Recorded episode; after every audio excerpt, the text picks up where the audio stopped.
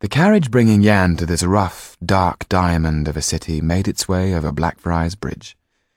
Mr. Tull, whose job it had been to transport the boy here, had been instructed to wait for Mr. Laxton's carriage at an inn on Fleet Street. The courtyard of the Boar Inn was full of stagecoaches and horses, ladies and gentlemen, assorted parcels and trunks, all taken up with the hectic business of arriving or leaving. Mr. Tull stopped at the door of the inn. He took Yann by the scruff of the neck and steered him as one would a dog into the inn. Yann shook himself free of Mr. Tull's clutches and sat huddled up in the corner.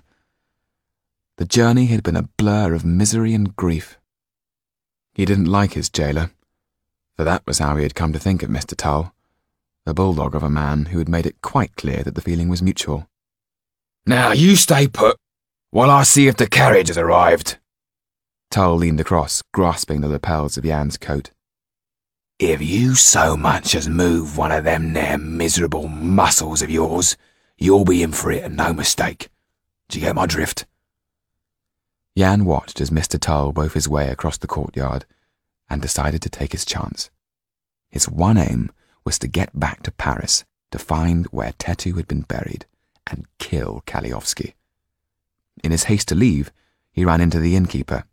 Hey, where do you think you're going, you blasted scallywag? The man shouted as the tray he was carrying went flying.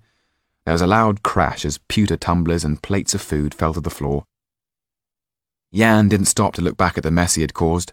Quickly he swerved past a coach driver, ducked and dived round horses and a carriage, and ran straight into a well-dressed man who firmly but kindly put his hand on his shoulder. Yann Margoza, I take it, said Henry Laxton in flawless French. Mr. Tull came panting and puffing after him, shaking his fist.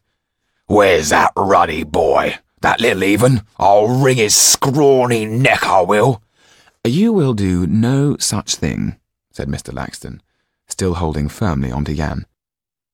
Pushing him into his carriage and climbing in after him, he nodded to his coachman, who handed Mr. Tull an envelope with his money in it. Mr. Tull started counting. It is the agreed sum, said Mr. Laxton. By now the carriage was making its way out through the arch, disappearing into the main thoroughfare. Wait a minute, not so ruddy fast, shouted Mr. Tull to the disappearing wheels. I need money for the breakages. Mr. Tull was not in a good mood as he walked towards the Red Lion Inn, a tavern renowned for the company of rogues. If he couldn't make an honest penny by hard work, then perhaps it would be more worthwhile to make a dishonest pound instead. Where is the justice?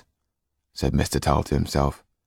The rich get everything and do nothing for it, and all the while they expect the likes of me to risk life and limb for 'em. And they don't even pay for breakages. He had heard the talk of clever people in Paris, people who knew what the tomorrows of life had in store. Civil war in France. That was what they were predicting. As far as he was concerned, it couldn't come soon enough. There was money to be made in upheavals.